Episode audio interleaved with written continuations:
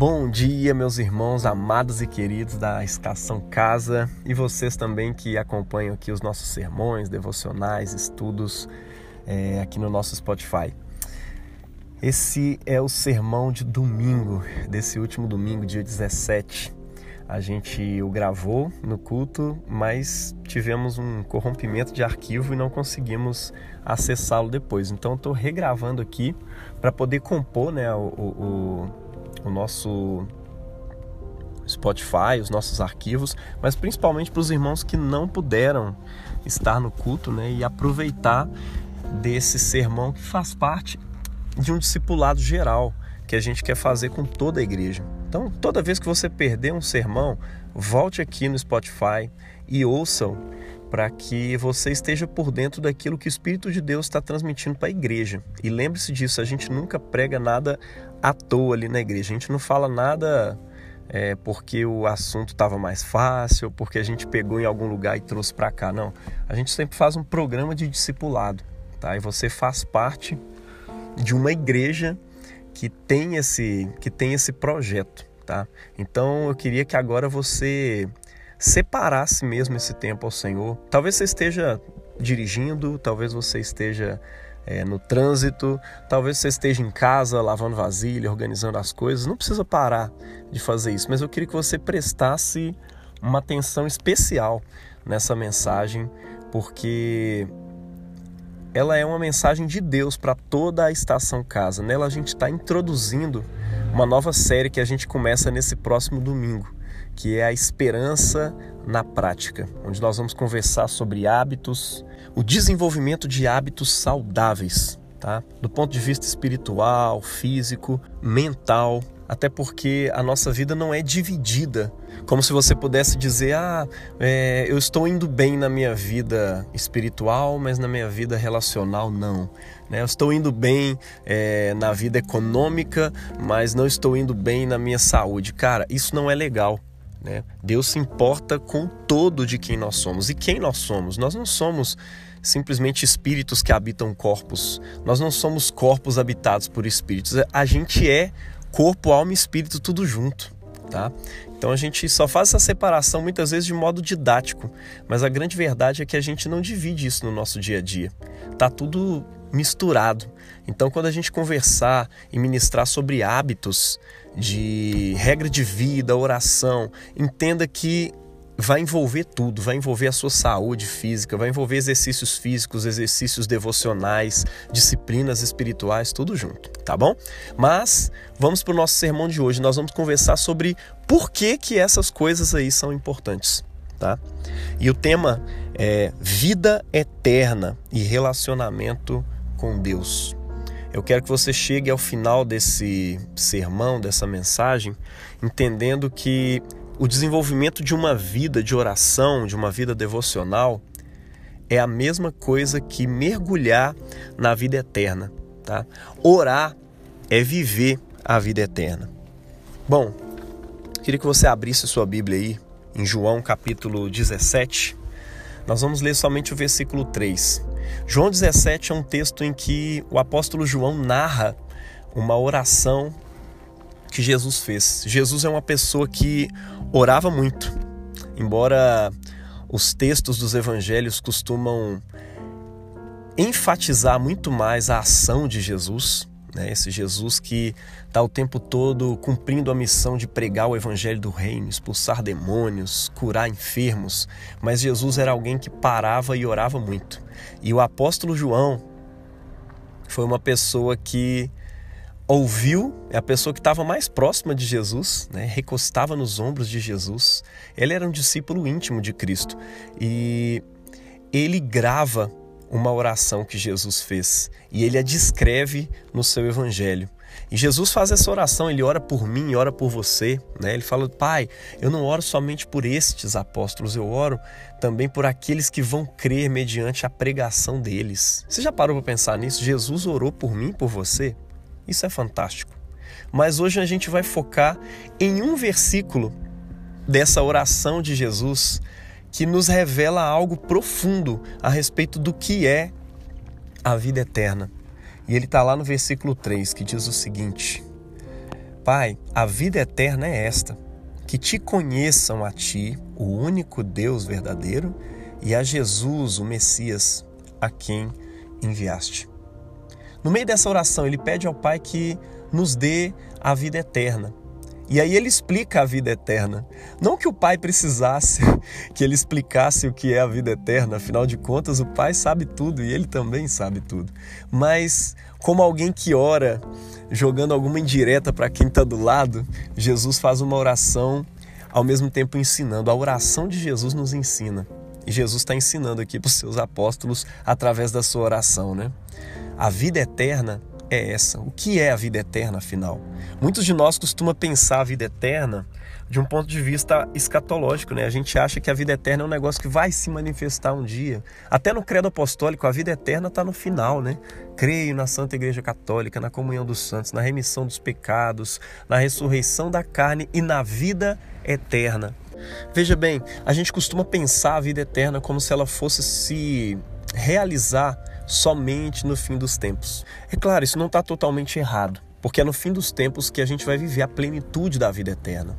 Entretanto, para Jesus, é, vida eterna não é uma coisa sobre o futuro. Tá? Vida eterna para Jesus é uma coisa sobre conhecer a Deus. E isso começa agora. Né? Afinal de contas, ninguém vai passar a eternidade do lado de um desconhecido. Né? Eu costumo dizer que Ninguém vai viver a vida eterna sem antes já não estar vivendo a vida eterna no agora. Né? E o que é a vida eterna de acordo com Jesus? Conhecer a Deus, o Pai, como o único e verdadeiro Deus, né? e conhecer a Jesus, o Messias a quem ele enviou. Isso é a vida eterna. Então ninguém vai viver a vida eterna escatológica, a vida eterna do futuro, sem antes já não estar vivendo essa vida eterna no presente, que é conhecer a Deus. Né? E também ninguém vai para o inferno eterno, ou seja, para a morte eterna, sem antes já não estar vivendo essa morte aqui. E a morte eterna é exatamente o contrário do que é a vida eterna. Se vida eterna é conhecer a Deus, relacionar-se com Deus, a morte eterna é não conhecer a Deus ou não reconhecê-lo em nossas vidas. E o conhecimento de Deus aqui não é qualquer conhecimento também, né? Conhecer a Deus como o único Deus verdadeiro. Não adianta só acreditar que Deus existe. Não, eu preciso reconhecê-lo como o único Deus. Não existe outro Deus além dele. Eu preciso pegar todos os ídolos que se interpõem entre mim e Deus e colocá-los no chão e pisar sobre eles, para que somente o Deus Todo-Poderoso, Pai do nosso Senhor Jesus Cristo, seja o nosso Deus. E a Jesus, não só conhecê-lo como uma figura legal que ensinou coisas legais, eu preciso reconhecê-lo conforme os evangelhos narram a respeito dele. Ou seja, eu preciso conhecê-lo como Cristo, o Messias enviado por Deus. E quem é o Messias enviado por Deus? Tem toda uma narrativa bíblica a respeito de quem seria o Messias. E Jesus, que eu conheço por meio das Escrituras, ele responde a essa expectativa das profecias. Quem era esse Messias? Ele era o rei que vinha em nome do Senhor. Era alguém através de quem a vontade de Deus se realizaria na terra como no céu. É alguém que traria finalmente o governo de Deus na terra como no céu. Ou seja, ele é o próprio Filho de Deus, ele é o Messias, ele é o Rei que vem em nome do Senhor e que governa em nome de Deus nessa terra. Se nós não conhecermos a Deus como único Deus e a Jesus como Messias a quem ele enviou, não faz sentido nenhum a gente falar que vive a vida eterna. Viver a vida eterna é conhecer a Deus do jeito que ele se revela nas Escrituras. E para conhecer a Deus do jeito que ele se revela nas Escrituras, isso não é um movimento meramente teórico, né?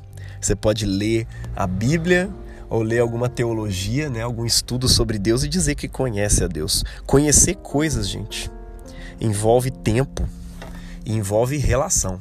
Você não conhece nada sem se relacionar com as coisas. É para isso que tem faculdade, né? Alguém poderia escrever um livro inteiro sobre todo o conhecimento a respeito de pedagogia e você lê esse livro e se forma como um pedagogo, mas não tem jeito. Para se formar como um pedagogo, como um médico, como um veterinário, você precisa de tempo teórico de tempo prático, você precisa de estágio, você precisa estar dentro de uma sala de aula, você precisa experimentar-se na profissão. Até que depois de uns quatro anos você se forma como um veterinário, um médico, um juiz ou qualquer coisa assim. Porque você precisa se relacionar para poder conhecer, dizer que conheceu algo. Nós não somos cérebros ambulantes, né?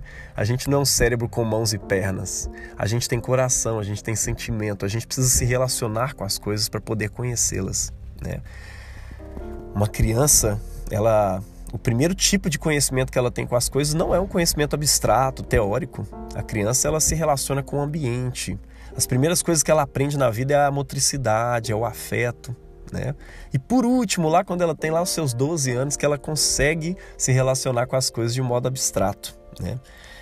E depois disso a gente costuma querer conhecer tudo só de modo teórico e abstrato, né? Agora, e conhecer pessoas? Cara, conhecer pessoas envolve mais, muito mais do que tempo e relação, né? Para conhecer pessoas, a gente precisa de uma coisa que se chama relacionamento. Interessante, né? Cada tipo de coisa que você conhece exige um tipo de aproximação diferente para conhecer. Tem coisa que você conhece lendo, tem coisa que você conhece pelo manual de instruções, tem coisa que você conhece observando, tocando, cheirando, fuçando. Mas pessoas você não conhece fuçando. Pessoas você tem que entrar num relacionamento com elas para poder conhecê-las. Você pode dizer que conhece o pastor Jaime, você tem um tipo de conhecimento sobre mim, porque você me viu pregar, ou porque você leu sobre mim, ou leu meu currículo Lattes. Mas quem me conhece de verdade é quem convive comigo o dia inteiro. Minha esposa me conhece. Meu filho Joãozinho, de dois anos, me conhece melhor do que você. Minha mãe meu pai, que conviveu comigo muitos anos, me conhecem muito mais. Por quê? Conhecer pessoas é muito mais do que um conhecimento teórico, envolve relacionamento. Agora pensa, e Deus? né? Ele não é um mero objeto, Deus é pessoal. Ou seja, envolve um tipo de aproximação para você conhecer Deus, o tipo de aproximação que você tem de pessoas, né? E mais do que isso, né? Deus não é qualquer pessoa. Ele é Deus, ele é o criador do universo. Então envolve um tipo de aproximação que é uma aproximação solene. E essa aproximação solene, a tradição cristã chama de oração. Por isso que o apóstolo Paulo nos exorta lá em 1 Tessalonicenses 5,17, né? Para que a gente ore sem cessar, para que a gente nunca pare de orar. Em Romanos 12, versículo 1, ele nos diz: Rogo-vos, pois, irmãos, que vocês se ofereçam a Deus como um sacrifício vivo, santo e agradável a Deus. Isso é o vosso culto racional. Não é que ele estava falando da parte é, é, do nosso ser que se chama corpo, para a gente oferecer o nosso corpo a Deus como um sacrifício vivo. Não, ele está falando sobre oferecer tudo que nós somos. Envolve mais do que a mente, envolve mais do que palavras, envolve o nosso corpo, a nossa vida inteira envolve tudo que nós somos diante do altar de Deus. E quando o povo de Deus fala a respeito de sacrifício, né, usa essa linguagem simbólica aqui dos sacrifícios, ele está falando a respeito de oração. O povo de Israel, quando ficou exilado na Babilônia, né, é, Aquelas pessoas que queriam servir a Deus, se dedicar a Deus, elas acompanhavam os horários dos sacrifícios no templo para poder fazer oração nas suas casas, para se manter em conexão com Deus, com o templo, com o lugar onde o céu se conecta com a terra. E um dia Jesus apareceu no meio desse povo que tinha o templo como seu como o símbolo mais forte da sua identidade, né? Ele disse assim: "Aqui está quem é maior do que o templo". Aqui está quem substitui o templo. O lugar de contato entre o céu e a terra, entre o divino e o humano, agora, não é mais esse templo físico, é uma pessoa. Sou eu mesmo. É Jesus o nosso contato entre o céu e a terra. E nele, nós não fazemos mais sacrifícios de animais, né? Por isso que o apóstolo Paulo sempre usa essa linguagem de sacrifício no sentido de sacrifício de louvor, sacrifício de ação de graças que são, no final das contas, o que a gente chama de oração. O que, que a gente faz num culto? Né? O apóstolo Paulo, depois de dizer isso, ele fala assim: Este é o vosso culto racional. Ou seja, oferecer toda a sua vida no altar de Deus como adoração é o vosso culto racional. É um culto que você oferece a Deus, o culto da sua vida. E o que, que a gente faz num culto, afinal de contas? Desde o início ao fim que a gente entra no culto, a gente ora. Ah, não tem a parte do louvor. Sim, mas os louvores são orações. Não sei se você já reparou, mas as músicas que a gente canta são orações a Deus o tempo inteiro, ou proclamações aos nossos irmãos para se reunirem e adorarem a Deus. E depois a gente presta orações pelas pessoas, a gente ora o Pai Nosso, e a gente ouve a palavra de Deus. O culto é uma conversa. Oração, a gente precisa até ampliar a forma como a gente vê a oração, né? Porque a gente acha que oração é só a gente falar, mas um momento de oração é você ouvir a Deus também. Oração é uma conversa. Existe algo que você fala e algo que você ouve. Então, em Romanos capítulo 12, versículo 1, aqui, o apóstolo Paulo está chamando a gente para transformar a nossa vida num culto. Transformar, resumindo, a nossa vida em uma oração. Oração é mais amplo do que você imagina. Oração é um relacionamento constante, contínuo e integral com Deus, não só da sua mente, não só do seu espírito, mas envolve o seu corpo também. Como diz uma oração, é, uma oração do Locke, né, do livro de oração comum, se chama Ação de Graças Geral, Geral Ação de Graças. No finalzinho dela, assim, diz o seguinte: Deus, dá-nos tal apreensão das tuas misericórdias que possamos nos entregar a ti e publicar os teus louvores não somente com os nossos lábios, mas com as nossas vidas, andando diante de Ti em santidade e justiça todos os nossos dias. Cara, é transformar a sua vida numa ação de graças constante, num culto, ou seja, numa oração. A gente precisa emergir tão profundo na oração que viver e orar se torne a mesma coisa para nós. E talvez você possa pensar, não, mas eu preciso trabalhar também, eu preciso conversar com outras pessoas também. E eu gosto da metáfora de um rio.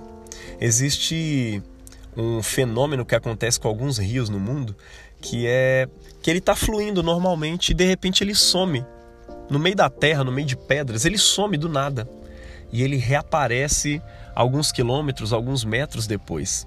E assim é a vida de oração a qual o Senhor nos chama, né?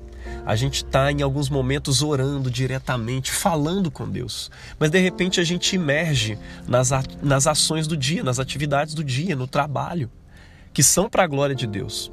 Mas a nossa oração não parou. Ela está debaixo da terra ali onde ninguém pode ver, bem no fundo do nosso coração, a nossa relação com Deus, o nosso relacionamento com Deus continua e nós falamos com Ele. Nós estamos em contínuo contato com Deus, nós estamos orando uma oração que a tradição cristã chama da oração do desejo. Nós estamos trabalhando, mas ao mesmo tempo a gente deseja a Deus. A gente ora e trabalha ao mesmo tempo. O nosso espírito está em comunicação constante com o Senhor enquanto a gente trabalha. Orar desse jeito não é mais uma parte do seu dia, um momento que você para para orar. Orar é o seu dia.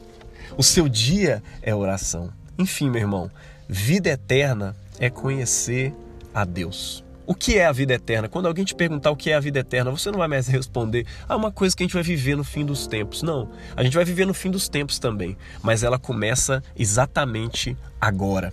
Porque vida eterna é mergulhar em Deus, vida eterna é conhecer a Deus. E não existe conhecimento de Deus sem relacionamento com Deus.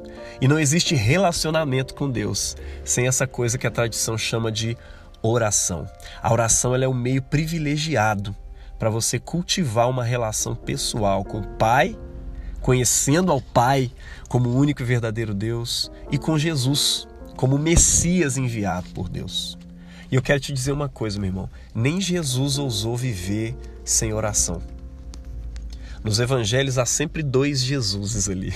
Eu vou explicar o que eu quero dizer com isso. Existe um Jesus público que está ali expulsando demônios, pregando o reino, operando milagres, mas existe também um Jesus privado, escondido ali nas entrelinhas do evangelho. É como se você lendo o evangelho, em alguns momentos, você vê um versículo ou outro que demonstra, que fala que Jesus estava orando. Né? A Bíblia diz que, lá em, em, Lucas 5, né? Lucas é o principal evangelista que fala desses momentos de oração de Jesus. As multidões acorriam para ouvi-lo e serem curadas de suas enfermidades. Ele, porém, se retirava para lugares desertos e orava. E esse porém é interessante, o porém aí, porque é como se as atividades do dia que faziam parte da missão de Jesus, nós também temos missões e a gente cumpre elas, talvez como pedagogo, como eletricista, como designer, né? É, enfim, não sei qual é a sua profissão, mas assim como Jesus, elas, as tarefas da nossa profissão vão se acumulando e acumulando. Ele, porém, se retirava para lugares desertos, ou seja, para lugares solitários, solitários, e ali orava. Jesus recarregava suas energias. Ele não queria deixar-se sobrecarregar com as suas atividades diárias, mesmo com a sua missão de vida.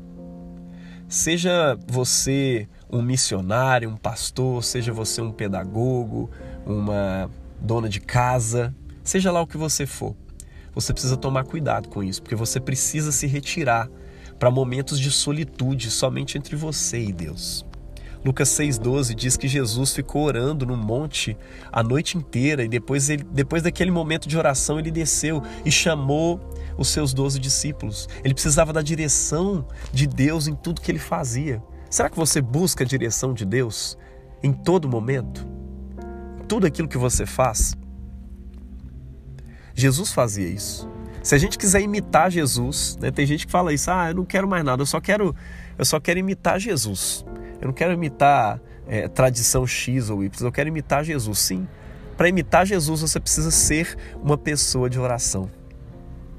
Embora a tradição evangélica ela conservou apenas acenos né, a essa oração privada de Jesus, mas tudo leva a gente a crer, né, a pensar que assim como todo israelita devoto, Jesus também observava os tempos de oração comuns e públicos prescritos para três momentos do dia, né? De manhã, o nascer do sol, que, enfim, a, a, Bíblia relata Jesus levantando cedo, antes de todo mundo acordar, antes do sol acordar, Jesus já tinha levantado para orar. É interessante isso, né? Jesus orava pelo menos esses três momentos do dia, como um israelita do seu tempo normal, né? Durante os sacrifícios do templo à tarde e antes de repousar ao anoitecer, Jesus orava. E se a gente levar em conta né, os 30 anos de silêncio de Jesus, oração e o trabalho dele em Nazaré, a imagem que a gente tem é, não é a de um homem de ação que de repente entra em momentos de contemplação, mas é o contrário. Na verdade, é um homem de oração, um homem contemplativo, que de tempo em tempo passa a ação. Né? A oração era uma espécie de tecido conectivo do dia de Jesus. Era uma atmosfera na qual tudo estava imerso na vida de Jesus. Jesus começava o seu dia com oração e depois de muito tempo de trabalho, ele já saía para a oração, porque a oração era o descanso de Jesus. Diferente do que muitos de nós pensam, né? Ah, eu estou cansado demais para orar, vou ficar cansado, vou ficar estressado aqui se eu tirar um tempo de oração, deixa eu descansar. Não, a oração era o descanso de Jesus. E a oração precisa ser o nosso descanso. Nós temos que ter esse tipo de relação com a oração, porque ela é energia, ela é mergulhar na vida eterna. Logo no primeiro capítulo de Marcos está dizendo que Jesus se levantando pela manhã, muito cedo, fazendo-se ainda escuro, saiu e foi para um lugar deserto e ali orava. Mateus 14, 23 diz: E despedida a multidão, seguiu ao monte, subiu ao monte para orar à parte. Veja bem, à parte, lugar deserto, sozinho. Ele procurava solitude. Outra coisa, ele ia de manhãzinha antes do sol nascer. E depois de trabalho, depois de muito trabalho, ele subia para o monte para ficar sozinho com Deus para orar.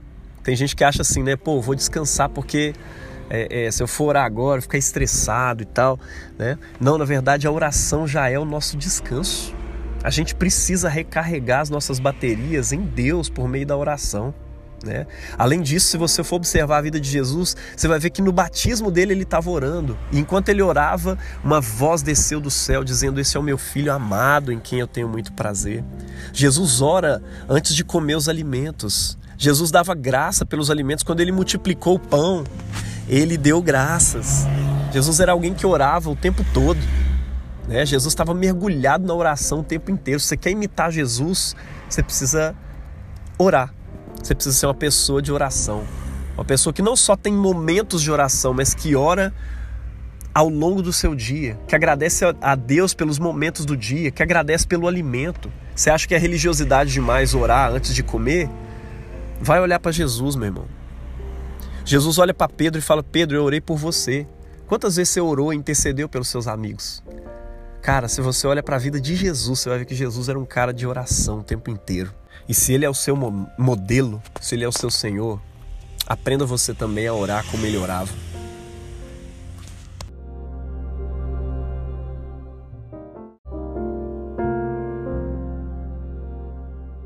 E agora, para concluir essa palavra, eu queria dizer para você três coisas importantes a respeito da oração, para a gente poder imitar Jesus. Primeiro delas é que relacionamento leva tempo. Tá? Para você se relacionar com pessoas leva tempo. Tempo, primeiramente, para a maturidade mesmo. Você não vira um São João da Cruz, uma Santa Teresa do dia para a noite. Relacionar-se com Deus envolve gastar tempo de relacionamento. E esse tempo no relacionamento com Deus vai te ensinar maturidade, vai te conduzir à maturidade dentro desse relacionamento. Você vai conhecer mais sobre como Deus funciona, como é que Deus é. Né? Você precisa aprender mais sobre isso. E isso só acontece com o tempo. Então você precisa ter paciência também. Né? E levar tempo de experiência, porque relacionamento leva tempo, tá? Se relacionamento com Deus é vida eterna, vida eterna leva tempo. Gaste tempo. Amadureça nesse tempo em nome de Jesus, tá? E como é uma coisa que leva tempo, precisa de agenda, tá? Até na minha relação com a Priscila, né, minha esposa, eu preciso agendar tempos. Eu preciso ter tempo agendado. Eu preciso marcar os dias de dedicação um ao outro momentos específicos ao longo do dia para a gente parar tudo e conversar. Porque se a gente não marca essas coisas, elas não acontecem. Se a gente espera a gente querer orar para a gente orar, a verdade é que a gente vai orar nunca. Então a gente precisa definir a agenda, mesmo com alguém tão próximo como a nossa esposa ou como o nosso próprio Deus, a gente precisa agendar tempos. E eu queria fazer um desafio para você, inclusive. Começa a separar, igual eu faço aí. Eu, eu costumo colocar o meu relógio para despertar às 6 horas da manhã, depois ao meio-dia e depois às 18 horas. E por fim, antes de dormir. Que aí eu não sei se eu vou dormir às 23, às 22, então antes de dormir eu separo um momento de oração também. E aí assim que o celular desperta, eu já me levanto para orar. Assim que eu, quando ele desperta ao meio-dia, né, como se você faz isso no seu trabalho, ou em casa, seja lá onde for, Ninguém vai estranhar se você sair, for para o banheiro para algum outro lugar. Encontre o seu lugar deserto, igual Jesus fazia, e ora. Nem que seja 5 minutos, 10 minutos, você vai aumentar esse tempo conforme aumentar a sua maturidade no relacionamento com Deus, ou conforme for a necessidade. Mas, cara, marque os seus dias, marque o seu dia com períodos, momentos de oração. Talvez você pode começar botando seu celular para despertar pelo menos uns 10 minutos antes do horário que ele costuma despertar para você entrar nos seus afazeres, para você trabalhar. E aí nesses 10 minutos você dedicar à oração, ao relacionamento com Deus. Por quê? Porque relacionamento envolve tempo. Sem tempo não tem relacionamento né? E tempo precisa de agenda. Então, agende esse tempo e ponha o seu celular para despertar mesmo, é o maior instrumento que a gente usa para essas coisas. Então, agende esse tempo. Se você não agendar, escute o que eu estou te falando como pastor. Você não vai cultivar o seu relacionamento com Deus. E se você não cultivar o seu relacionamento com Deus, o que eu estou te apresentando nesse sermão aqui é que você não vai viver o que a gente chama de vida eterna, tá? Uma segunda coisa, numa relação você fala e você ouve também. O que, eu estou querendo dizer com isso? Não é só sobre você chegar nesse momento e falar, falar, falar. Você precisa ouvir a Deus também. Né? Tem um texto da palavra de Deus, lá em 1 João, capítulo 5, que nos diz que esta é a certeza que temos para com Ele, que se pedirmos alguma coisa de acordo com a Sua vontade, Ele nos ouve. E se sabemos que Ele nos ouve, sabemos também que Ele nos dará os pedidos que lhe temos feito. Mas eu te pergunto, como é que você vai orar de acordo com a vontade de Deus se você nem sabe qual é a vontade de Deus? Se você não sabe o que Deus gosta. Né? Eu não estou falando só da vontade específica para o momento que você está vivendo, talvez uma escolha que você precisa ter. Mas conhecer a vontade geral de Deus a respeito de tudo. O que, que Deus gosta? qual é o tipo de moralidade que Deus aprova, o que, que Ele espera de você. Você precisa conhecer isso. E o meio privilegiado e básico, primário para você conhecer isso é por meio da palavra. Então, como é que você faz? Você precisa não somente ler a palavra de Deus. Então, eu te convido, ó, nesse momento de oração, agende. Primeiro, agende. Segundo, leia a palavra. Terceiro, medita nessa palavra. E como é que você medita nessa palavra? Ore aquilo que você leu. Por isso que nesse momento menos é mais. Você não precisa ler grandes textos, fazer grandes estudos profundos, não. Leia menos. Leia o Salmo, leia uma passagem do Evangelho e medita naquilo. Como é que você medita? Orando o que você leu. Talvez você leu o Salmo 23. E aí comece a usar a sua imaginação. Deus te deu imaginação não é só para sua infância, para você ficar pensando nas historinhas, não. É para você imaginar Deus, imaginar-se nos contextos da palavra quando você lê. Se você está lá lendo o Salmo 23, começa a se imaginar como uma ovelha, começa a se imaginar num pasto verdejante, começa a imaginar os rios das águas tranquilas, aonde ele refrigera a sua alma. E aí comece a orar em cima dessa imaginação, falando: Deus, obrigado porque o Senhor é meu pastor, tu és o meu sustento. Obrigado porque, apesar do acúmulo de informações e de coisas ao longo do meu dia que me cansam a alma, que me cansam a mente, que me cansa a, a psique. O Senhor é o meu descanso e o Senhor refrigera a minha alma. Então vem, Deus, refrigera a minha alma de acordo com a tua palavra. Sabe, você precisa orar aquilo que você está lendo. Para quê? Para que essa teologia que você lê, ela entre e alcance também o seu coração. Aquilo que você acredita precisa entrar no seu coração, porque senão vai ser só informação na sua cabeça e você não é um cérebro andante. Você tem coração também, você tem imaginação também. Deus te deu essas coisas para você usar, para que através delas elas fossem gatilhos para que você fosse puxado para Deus. É para isso que ele colocou uma imaginação, por isso que ele colocou um coração e colocou sentimentos dentro do seu coração. E é para isso que a nossa próxima série está trabalhando em cima de hábitos. Eu quero que você crie hábitos de meditar na palavra de Deus. E à medida que você faz isso, leitura e meditação na palavra não é, você vai perceber que não é uma disciplina optativa. Não é um monte de coisa que tem aí na fé cristã que você sai selecionando o que, que você quer colocar no set e outras que você não quer. Não, não tem jeito. Ser cristão é imitar Jesus e imitar Jesus é orar. Orar é viver a vida eterna. Se você quer viver a vida eterna, você precisa orar. Então, por isso que nós vamos trabalhar nessa próxima série agora a criação de hábitos. Hábitos de oração, hábitos saudáveis de vida devocional.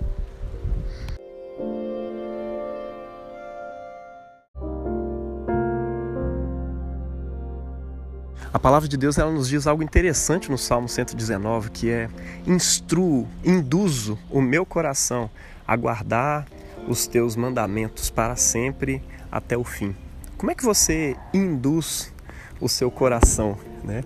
Aqui nós estamos falando sobre afetos. E esses afetos, eles são transformados, eles são guiados através de hábitos. Tá? Uma criança ela aprende a tomar a bênção antes de entender o que, que isso significa. Por quê? Porque o, o coração, o hábito dela já foi colocado naquela direção. E quando ela entendeu o que isso significa, ela já não tem dificuldade para fazer aquilo que ela precisa fazer. E ela faz por hábito. O problema nosso é que a gente já desenvolveu criou vários hábitos muito ruins. E a gente vai aprender a desaprendê-los, a destituí-los e a instalar hábitos novos. Isso gera disciplina. Tá? Isso precisa, na verdade, envolve, implica disciplina. Por isso que a gente fala sobre disciplinas espirituais. Ninguém costuma se habituar à oração. Embora a gente acabou de aprender aqui que oração é vida eterna. Né? Para você viver a felicidade da vida eterna, você precisa aprender a orar. E quanto mais o seu coração tiver instruído, quanto mais você tiver o hábito de orar, menos você vai ter que se esforçar mentalmente para poder separar um tempo para oração. O que, que a gente vai fazer ao longo dessa série? Criar caminhos dentro do nosso coração como hábitos que nos direcionam aquilo que é a verdadeira felicidade, o verdadeiro sentido e propósito de um cristão, que é desfrutar do seu relacionamento com Deus, tá? Agora, para a gente aplicar essa palavra de hoje, eu quero te perguntar: você tem tido dificuldade na sua relação com Deus? Talvez no hábito, né? Ou talvez na questão do desejo. Ah, eu estou sem desejo nenhum de orar. É, talvez o meu rio da oração já está cheio de impedimentos para ele correr. Né? Ele está como uma torrente de coisas atrás de mim e eu criei uma barreira que se concretou ao longo do tempo. Tem uma barragem aqui no meu rio. Nós vamos orar hoje. Você vai orar agora. E essa barragem vai ser desfeita, porque essa é a vontade de Deus mesmo, tá? Eu quero dizer, olha, se você tem dificuldade na sua vida de oração, também tenho. Todos nós somos imperfeitos nisso. Mas a nossa confiança não está em nós, na nossa força, ela está naquele que tem uma relação perfeitíssima com Deus. Se a sua relação com Deus é imperfeita, a relação de Jesus com Deus ela é perfeitíssima. Ele pode dizer: Eu e o Pai somos um.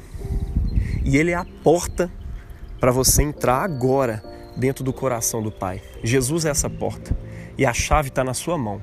Mais especificamente, essa chave está na sua boca e ela se chama oração. Por isso que nós oramos a Deus, ao Pai, em nome de Jesus. É como se o próprio Jesus estivesse entrando.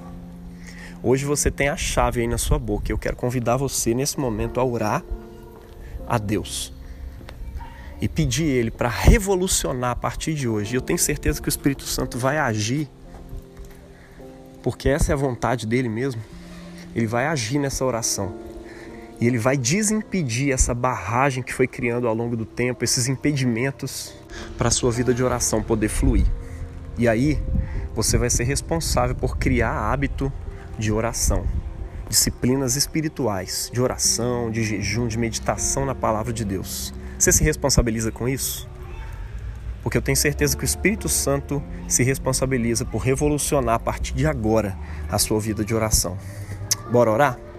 Ora aí, coloca toda essa palavra diante de Deus e peça a Ele para mudar e revolucionar a sua vida de oração, que ela não seja mais a mesma e que a partir de hoje você possa desfrutar como nunca desfrutou da alegria, do prazer, da harmonia com a vontade de Deus. Enfim, com a vida eterna. Deus abençoe você em nome do Pai, do Filho e do Espírito Santo. Amém.